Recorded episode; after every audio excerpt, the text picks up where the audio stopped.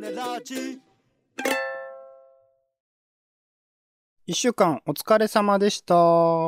いよいよ夏休みが終わるけど、リラックスしていこうぜ。週に一度の苦闘点、暮らしと番組を振り返る種メガネです。今週何が起こったか、なんであんなことを言ったのか、この一週間の記憶を紐解きます。まずは、暮らしの一週間、日々のちょっとした出来事や感じたことから拾っていきます。あなたもご自身の一週間を思い出しながら聞いてみてください。ということで、はい。ちょっとですね、最近というか、まあ、この数日かな、なんか、地面、歩いてると地面が歪む感覚があって、えーもうちょっと詳しく。なんか、こう、なんていうんですかね。あの、地面は多分、ん真っ平らなんですけど、歩いてるうちに、うんまあ、ちょっとしたなんか地震が起きているような感じ。こう、歩くのに合わせて、えーなんか自分自身がこう揺れているような感覚っていうのをうんうん一日ありまして、これ調べてみると、はいまあなんか寝不足とかね、ストレスとかで、多分脳の問題らしいんですけどね。で、これがずっと続いちゃうと病院行かなきゃねって話なんだけど、1日ぐらいだったら、まあ、あの、様子見かなっていうことを見まして、うん。なかなか怖いなとは思ったんですけど、この逆に言えば、なんか、僕たちはね、まっすぐに、こう、地面が真っ平らってさっき言いましたけど、その、真っ平らな状態だと、あある種思い込んでいるような感じもあるというか、世界は全てバーチャルだと思うと、なんか時々ね、こういう、こう、歪んだ感覚みたいなところになっていくとね、いいんじゃないかなと思うので、ポンさんもぜひこのマトリックスのね、世界へは入り込んでいただくといいかなと思いますよ。あーそのあれ？その歩いていて床が床というか地面が沈み込んで自分がこうまるでこう液体の上を歩いているかのような多分そういうところまでこう妄想的には広がっちゃうよみたいなそういうことなのかな？液体っていうよりは本当ゴムって感じですね。ゴムとあかー弾力があるタイプのこういう、ボニョンボニョンって感じのね、なったのでね、なかなか怖いんですよ。だからよく寝なきゃなって睡眠大事だよっていう話ですね。あーまあちょっと両方ねあるけどねその体調悪いことを、えー遊ぶみたいな感覚もあるってことですよねそうですね。遊んでなきゃやってらんないって感じですね。あそうかあもう一応今は回復した感じなのかな？いや、わかんないです。ちょうどき 昨日の話なんで、今日もちょっとなんか頭フラフラしてるなって感じはあるので、ずっとなんか続いてますね、そういうの。そうかそう基ね本体調悪いんで、はい。基本体調悪いんで。体調悪いんでちょっとし心配になっちゃいますけどはい。あのーまあちょっとそういう話されれば私も、えー体調悪い自慢したくなるんですけどやばいですよ。これ高齢化ですよ、完全に。まあ健康の話ばっかりす高齢化ってる。いうかなんかねあの俺これぐらい傷ついてるんだぜみたいなあの熱が出てあら、いやーいよいよかと思ってさやばいね。体調悪い。僕も確かにあの、うんあ頭の中がフラウープっていう状態何回もやってるんであフラウーのプ。オレンジさんよりあのマトリックスの先輩ではあるんですけどそうですね。あの、年代的にもね、先輩です、年代的にもってそうね一番それはありきではあるんがえーっとだから熱が出ちゃってさお腹も痛くなっちゃってあら、やばい。き来ましたかね。そうだから病院行って、えーすいませんじゃあちょっとお願いしますって言ったらじゃあちょっとすいません病院の前でお電話またくださいって言われて行ったら病院の前で5分ぐらい待ってチェックがね、中入っちゃって、他の人が映っちゃったら大変ですから。そうだ病院の中の人が全員いなくなった後で入るみたいな感じで行ったらもう完全武装ですよ先生は。あら、そりゃそうだ。いやーまあねだから今病院はずっとこんな感じなんだなってことを思ったりはするんですけど、大変。まあ、そこは町医者なんで、まあ、こういう人はめずめ時々来るぐらいなんだろうね。で行ってコロナの、えー抗原検査をするみたいな感じで最近どうですか？どうですか？ああまあそうですね。ああなるほどみたいな。もう話すたびにドキドキしてくるんですけどでうん。一応その場の抗原検査 OK で。陰性。陰性で。でもまあ抗原検査で陰性でも PCR で陽性って出る可能性はあるらしいから、うん。だからまあ PCR がその日がよ夜夜目だったから、え1日空けて翌日に分かるっていう話でうんでちょっとさドキドキしながらうちの中でまあでも熱も下がってきたし、大丈夫だろうと思って。え、でもちょっと待って、この、発症が弱くてもみたいなのあーとかなんか、もんもんして、えー当日電話かかってきて、まあ陰性ですって言われたんですけど、ああ、よかった。普通に熱なんですね、じゃあ。そう、いや、そんなことあるんだなと思ったけどい、や、でも僕もありましたよ。もう普通に熱っていう。なんか疲れですね、やっぱりね。いや、だからさ、なんか、まあちょっと結果論なんですけど、あの、良かったなと思った。なんか、うん現時点でなってないことが確定してるっていうのは、別にまあなったっていいのよ。なったっていいんだけど、なんかほら、えー無症状で、えー人に振りまくみたいなことは、まあとりあえずなかったのかなっていう感じもして、まあちょっと、僕はほっと一息という、はい、ちょっと現世っぽい話で恐縮ですが、うんはい。やばいですね。ちょっと来週からちょっと暮らしの一週間で健康の話はやばい気がするので。はい、そうねちょっとか恥ずかしいです。すいません。はい。続いて番組の聞きどころ付け出しツッコミを添えていく番組の一週間です。まだ聞いてない人は作品みたいに使ってみてください。まずは週の初めの雑談コーナー種枕ということで流行の曲の話、えー整理の話とかね。はい、ポッドキャストの話などを紹介しました。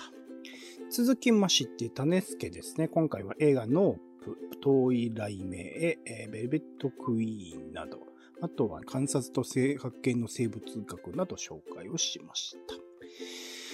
続きまして、えー素人だもの、今回は素人なりにスーパー戦隊を調べてみようということで、アバタロ戦隊ドンブラザーズをきっかけにいろいろと語ってまいりました。続きまして、イベントリポートですね。今回は高島屋資料館東京で開催されているかないたかな。まれびとと祝祭、祈りの神秘、芸術の力という展示に、ポンさんが行ってきてのレポートをしてくれました。続きまして、コンテンツ天国ですね。今回は2022年8月の出来事、まあ、読んでる雑誌、推しの雑誌についていろいろと語りました。最後、バカ丸ですね。今回は面倒くさいというところをテーマにいろいろとお話をしてまいりましたが、1週間振り返って、ポンさん、聞きどころつけたしツッコミいかがでしょうか？えー種枕で前回生理の話をちょっとしたんですけど、はいはいあのリボンって漫画雑誌がありますけど、はい。あそこがね、えー2021年の11月に付録として生理完璧生理完璧ブックっていうのを出してたんだって。うーん。でそれをね今オンラインで無料公開してるんですよ。えー、で、まあ、表紙には、えーまあ、読者の皆さんへというだけじゃなくて男の子もあの親御さんも見てねみたいなのが書いてあって結構細かくまあだから女の子たちも初めての、えー体験になっていくっていうところからだから本当に初めての話がいっぱいの。リボンはそうですね、幅広い世代読みますからね。う。ん、なので、まあ、ちょっとそういう風なものもあるんだ。だから意識を向けると結構情報を手に入れられる機会は多いんじゃないかなということは思ったりしましたね。うんはい、そして内容の方ですが、えー素人だもの今回はスーパー戦隊の話をしたわけですが、はいはい。えー私としてはですねあのちょっと喋っててなんか恥ずかしい。もう分け知りで喋ってた俺のなんていうか感じが嫌だなって あの自己自己反省的には思ってますけど、うん。えーなんかねゴレンジャーがもともとテレビ企画だったそれを後で漫画にしたみたいな話を僕したと思うんですけど、はいその中でゴレンジャーという漫画がもともとギャグ漫画だったみたいなことを僕言ったと思うんですけどはいはい。なんかねえウィキペディアなどで見るともともとは普通の漫画でそれがギャグに変わっていったっていう風な、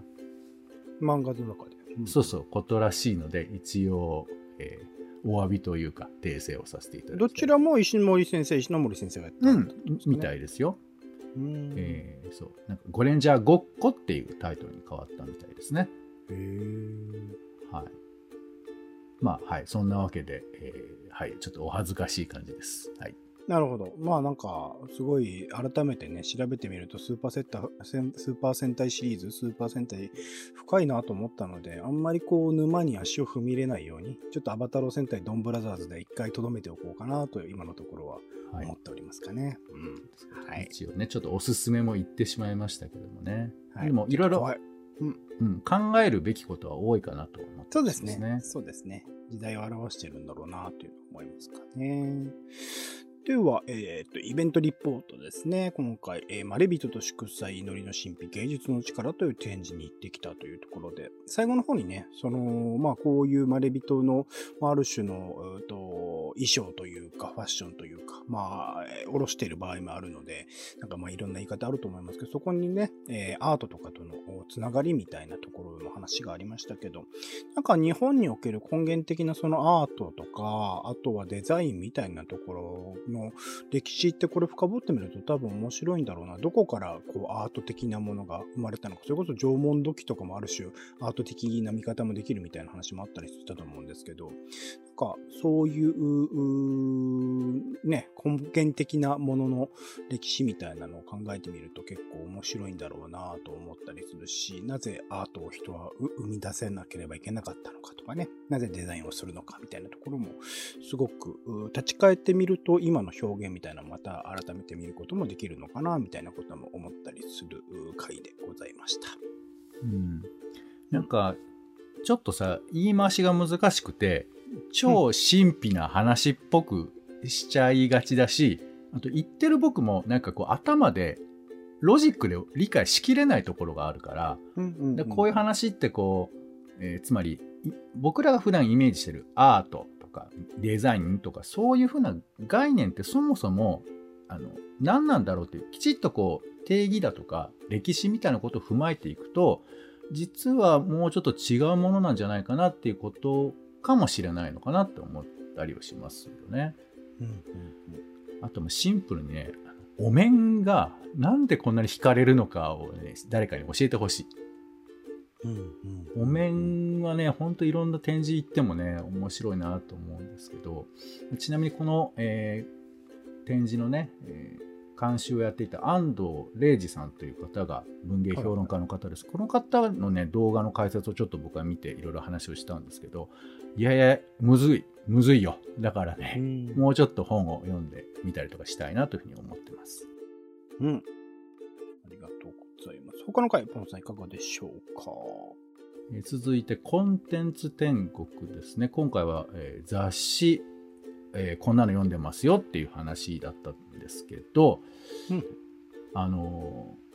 まあさインターネットももちろんいろんな情報があるしさまざまなネタネタの切り口あるんですけどやっぱりこう手触りそのものから違う雑誌っていうのは、まあ、ちょっと僕の解雇趣味みたいなところもあるけどやっぱこう丸ごと世界観が違うっていうところがやっぱ面白いことなんじゃないかなと思うんですよね。うん、同じ土俵に乗せられないものというかさ、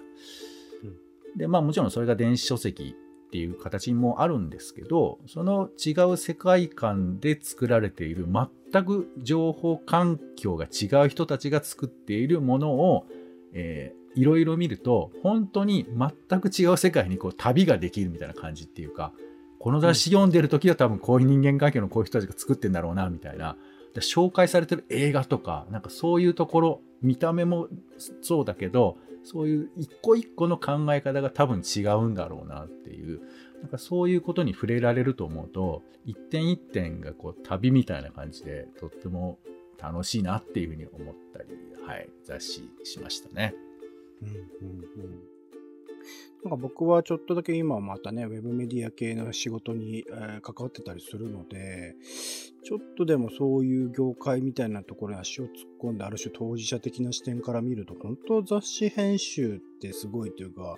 ものすごい時間かけて、ものすごいね、えっ、ー、と、量のテキストを精査して入れてみたいなことをやっていたりするので、改めて一冊一冊のね、雑誌に向き合う態度も変わるし、なんかできればやっぱりね、いいなと思う雑誌にはなくなってほしくないので、定期購読も続けなきゃな、でも自分の金銭的なものとのバランス大変だな、とかちょっといろいろと思いましたが、まあ、時々ね、こういう形でちょっと読んでる雑誌とか、押してる雑誌とか、また新しい雑誌も生まれていますので、そこら辺も紹介できたらな、なんてことを思っていたりしますね。で、最後、えっと、バカ丸ですね。今回、面倒くさいについてみたいなところの話ありましたけど、ある種、なんかいろいろとポンさんからも出してもらった、そのめんどくさいと思うことみたいなものの候補が、どれも僕自身にはピンとこなくて、ああの、そのめんどくさいって思うことを、おそらくなんかめんどくさいを、まあ話の中でもね、してますけど、転化して、そのめんどくさいと思わないようにするためにどうすればいいかみたいなことを僕自身は多分考えてるんだなということを、なんかそういうところにちゃんと意識的になるっていう意味では、すごく興味深い機会だったなと思いますし、なんか、あの、どんどんね、世の中、それこそ戦後、高度経済成長を経て、どんどんどんどんめんどくさいみたいなものをなくす方向、便利になって、トイレとかもね、え世界で比べてもすごく、えー、いろいろと機能がついてるというふうに言われますけど、日本はね。なんかそういうめんどくさいっていうのをこう、極端になくしてしまうと、ある種、堕落というか、人間としての、なんだろうな、本来持ってるような機能、まあどういうものかはよくわかんないですけど、そういうものがなくなっていく可能性もあるのかなと思うと、なんかちゃんとめんどくさいものをめんどくさいままに残しておくっていうことも大事なのかなっていうのもちょっと考えた回でしたね。うん、なんか、自分がさ、おじさんだなと思うのはさ、うん、面倒なことをむしろ選んでやれみたいなことを割と体の中に染み込ませてきている節があって、うんうんうん、でもこういう発言ってもうはっていう感じもあるよね。なんかまあ若い時はそういうことやれってよく言いますけどね。面倒な方とか大変な方選べみたいなオレンジさん世代でもまあそういうのはあるのか。言われてましたけどそれを言ってるのは大体おじさんだったのでっていうそうよね。なんだろうね。なんかね、そういうことを厭わない、まずそれをっていう感じも、まあ、すげえ生存バイアスかかってるよなっていう感じはしますね。そうね、まあまあまあ、僕は生存しきれてる感じあんまりしないんですけど、まあ、そういうことはまあ、そう、だから言われたら思うなと。あの、ちなみに、あの、こここの回は、えっ、ー、と、俺が面倒なことをお姉さんに当ててもらうっていう形式でクイズクイズ形式でやってたんですけど、えー、後で聞いてみたんですけど、あの、ヒントが少なすぎて、オレンジさんに、まあ聞いてる方に申し訳なかったなというふうに4択とかにすればよかったんですかね。よ、まあ、どれでしょう、ね、まあまあまあ。どれでもありませんみたいなね。やってくれる。はい。ちょっとヒントが少なかったなというのはあるんですけど、だから自分で思うんです。やっぱこう、面倒って思わないっていうこともあるし、あと面倒からそもそも目を背けてるというか、面倒なことしない風にしてるのもあんのかなと思ったりして、あの、ちょっと面倒との付き合い方は、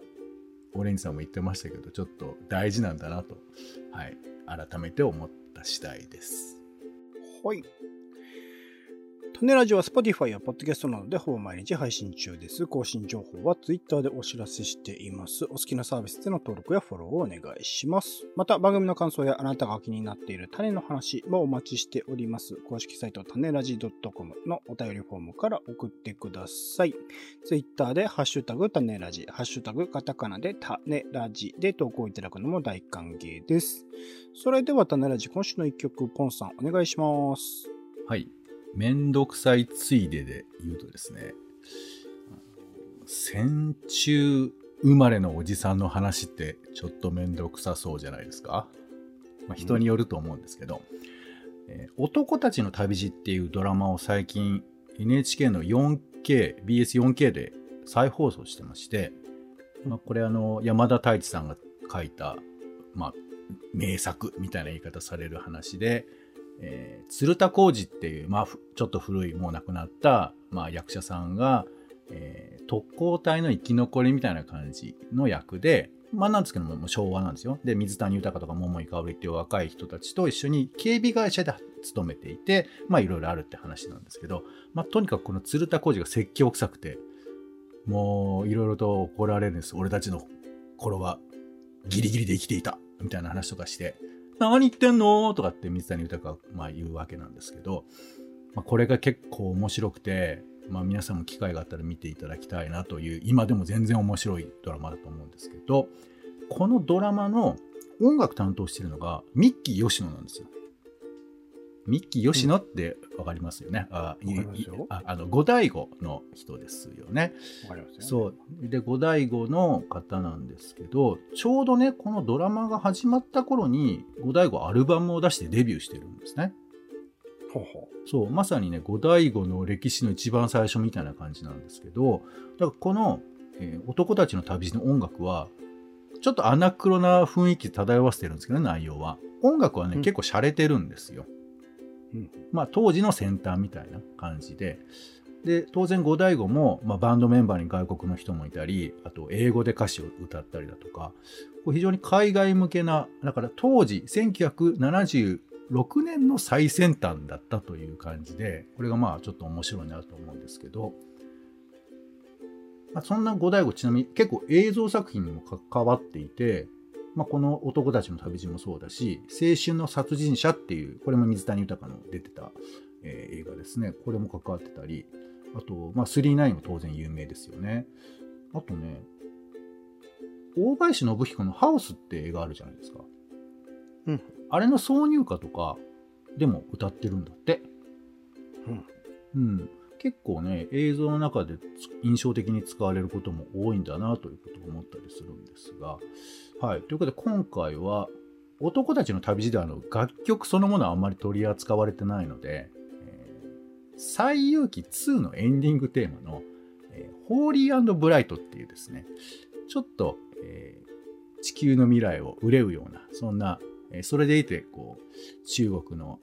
だだっ広い感じが思い浮かぶような、そんな、えー曲ですね。はい。これをちょっとお聴きいただいたら面白いかなと思います。五醍醐のホーリーブライト。